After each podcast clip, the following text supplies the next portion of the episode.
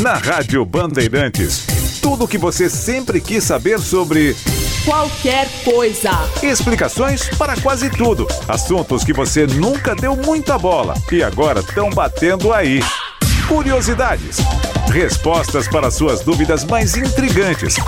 Para questões que ficaram sempre martelando.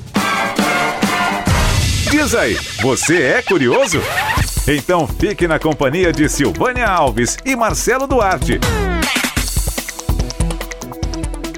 E agora, curiosidades do país mais curioso do mundo, com Mário Jun Okuhara.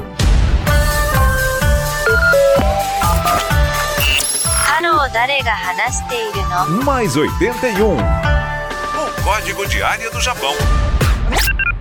Minasan, o genki desu ka? Mario Jun desu.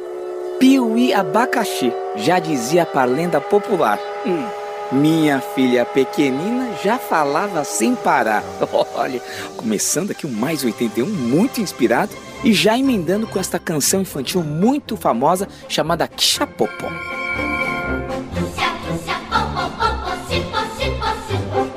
Essa palavra popo é uma onomatopeia para se referir ao movimento do trem. Popo, popo, popo, popo.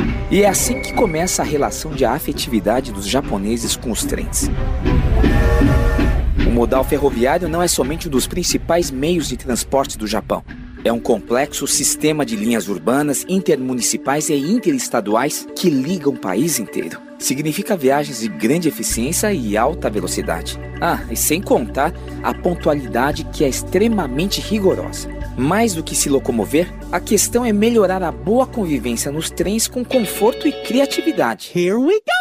Aí, por exemplo, o Mickey Mouse foi tema do trem bala Shinkansen. Seus vagões foram envelopados com a imagem do personagem da Disney. Alright. Mas a grande novidade deste ano é o Kyoto Train Garaku, um novo trem da rota Osaka-Kyoto, que faz o percurso em menos de 45 minutos. 6両編成の京都レインガラク大阪梅田と京都河原町を結ぶ観光列車です Os noticiários receberam o Kyoto Train com muita euforia.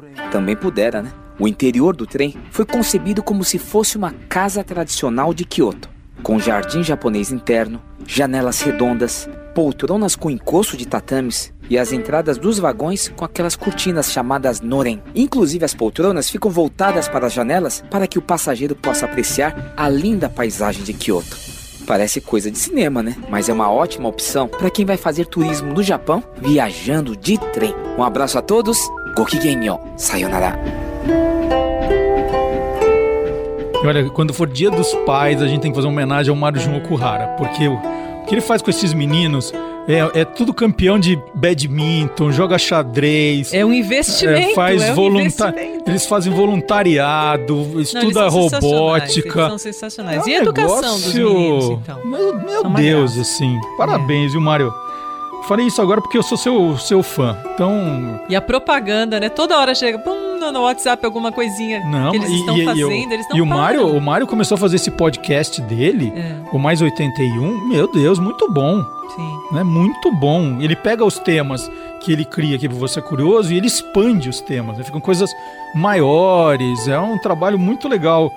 Gente, acompanhem. Se você é da colônia, não é, gosta da cultura japonesa, o podcast do Mário Jun Okuhara é fenomenal.